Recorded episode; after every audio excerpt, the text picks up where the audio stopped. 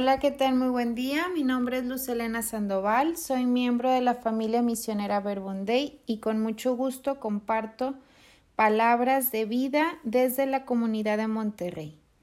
Vamos a ponernos en la presencia de Dios para ir preparando nuestro corazón, nuestra mente, nuestros oídos y poder escuchar lo que Jesús nos quiere decir a través de su palabra.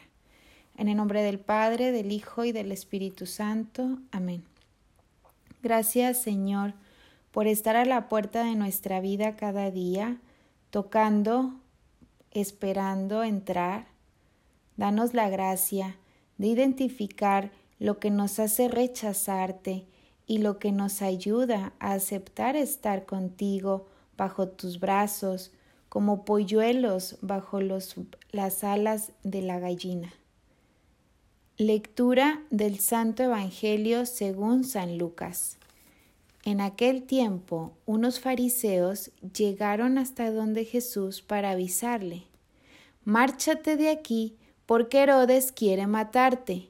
Jesús les contestó, Vayan a decir a ese zorro, Hoy y mañana expulso demonios y realizo curaciones, y al tercer día llegaré a mi término pero tengo que seguir mi camino hoy, mañana y pasado mañana, porque no es correcto que un profeta sea asesinado fuera de Jerusalén.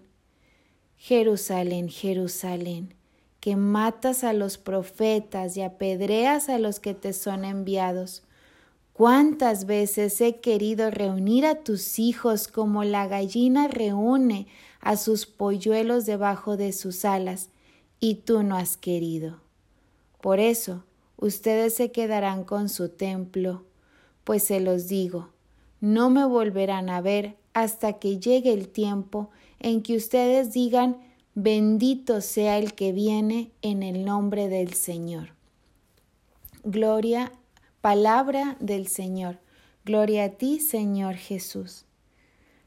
¿Cuántas veces he querido reunir a tus hijos como la gallina reúne a sus pollitos bajo las alas, pero tú no has querido?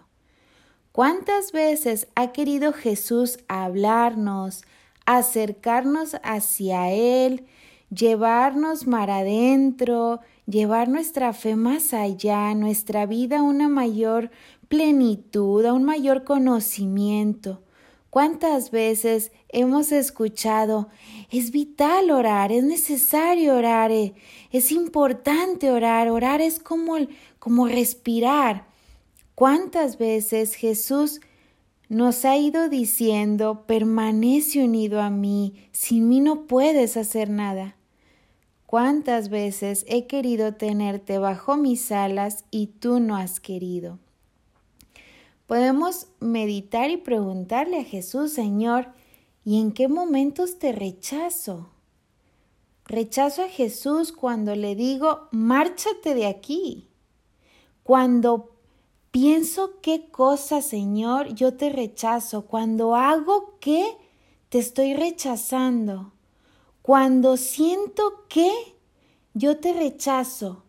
Hay emociones, sentimientos, emociones aflictivos eh, emociones aflictivas que actúan como un verdadero peso capaz de frenarnos, así como de apachurrarnos, de descartarnos.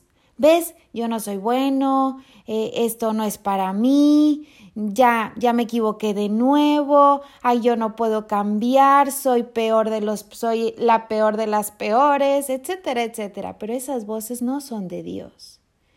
Por eso qué importante tomarse un momento del día para orar, meditar y poder identificar la voz de Dios. ¿Qué me dice Dios? Esos sentimientos aflictivos que me frenan o los pensamientos, actitudes, acciones que me hacen rechazar a Jesús. Mm. Poder identificar eso pero en nuestro Dios, en su infinita misericordia y en su amor eterno, es fiel y permanece, aunque le rechacemos, Él sigue a la puerta de nuestra vida. Eh, lo que dice Apocalipsis capítulo 3 versículo 20.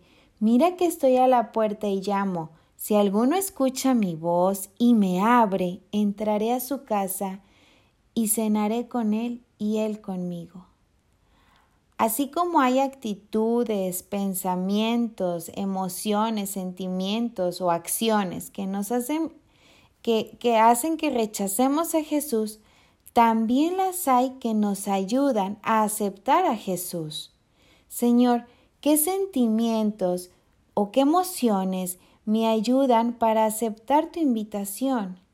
¿Qué actitudes, qué pensamientos, qué acciones me ayudan a escuchar tu voz y abrir, abrirte mi puerta? Pablo, San Pablo, en la carta a los Efesios, en el capítulo 6, ahí por el versículo 10, habla de una armadura, la armadura de Dios, que son esas actitudes y esas acciones que nos van a ayudar en nuestro camino de fe.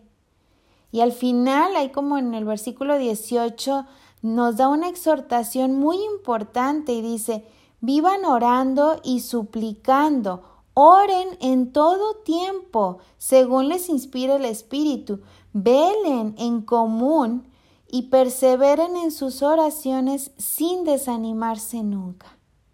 Pues vamos a pedirle a nuestra hermosa y querida Madre del Cielo, que también es Madre de Jesús, Madre de Cristo, que nos anime cada día a perseverar en la oración.